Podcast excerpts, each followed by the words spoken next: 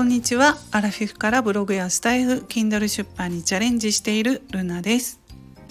今高校野球ね準々決勝を見ていたんですよ。うん。でもみんなね暑い中頑張ってるなと思って見ていました。高松商業と近江高校の試合なんですけれども接戦でね、うん、すごいなと思って。結構高校野球見てしまいますね。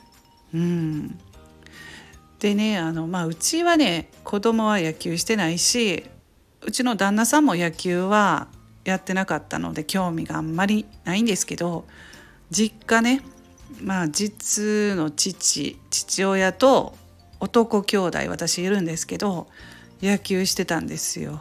小学校の時からね、うん、男兄弟がいるんですけれども。まあ父親も大好き野球でね私もね実は小学校の時にちょっとだけね野球をやってたというか、まあ、父がね野球を私に教えてたんですよ小学校の時だからキャッチボールとかね、まあ、あのボールをこう打つことはできるんですね。まあ、なんで私に教えてたかというとあのなかなかねあの子供ができなかったようでうちの母がね。うん、でまあ私あの長女であのやっとできた子供だったのでねまあ父はね男の子が欲しかったみたいなんですよ。なのでまああの生まれてきたら女の子だったっていうことなんですけれどもまあ、野球とか教えたかったのかな？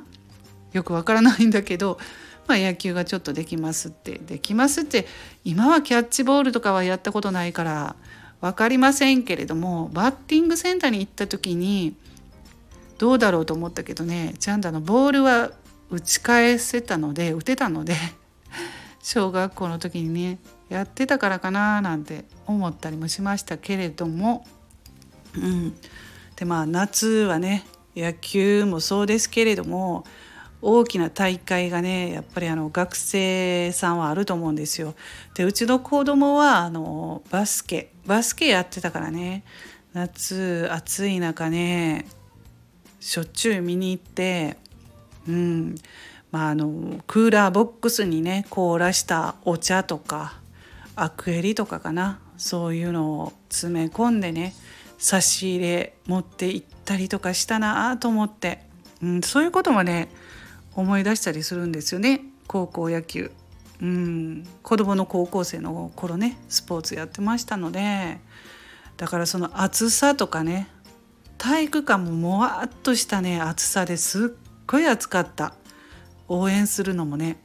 もう親もすごい疲れましたけれどもやっぱり自分の子供が出てるっていうので気力すごい疲れてても仕事行ってたので疲れてても気力でね応援してましたけれどももう帰ってきたらバタン級で倒れてるって感じですけれどもね。うん。ねどうですか？皆さん子供さんスポーツしておられたらね親も大変というかうん、夏場は特にね暑いからね疲れたりするんじゃないでしょうか。はい。ということでちょっと高校野球を見ていてね、うん、あの収録しようかなと思って話したんですけれども。まあその高校野球はね夜になるとねハイライトっていうのがあるじゃないですか。うん、高校野球ハイライト。あれをね見るとねすごくね泣けてくるんですよ。親目線で「お母さんありがとう」とか言うてね。うん。その球児がね言ってるじゃないですか。番組で。あれ見るとねすぐ泣けちゃうんですよ。涙もろくなって。うんどうですか？皆さんそんなことありません？はい。ということで今回は高校野球についてお話ししてみました。最後まで聞いていただきましてありがとうございました。ルナの独り言ラジオルナでした。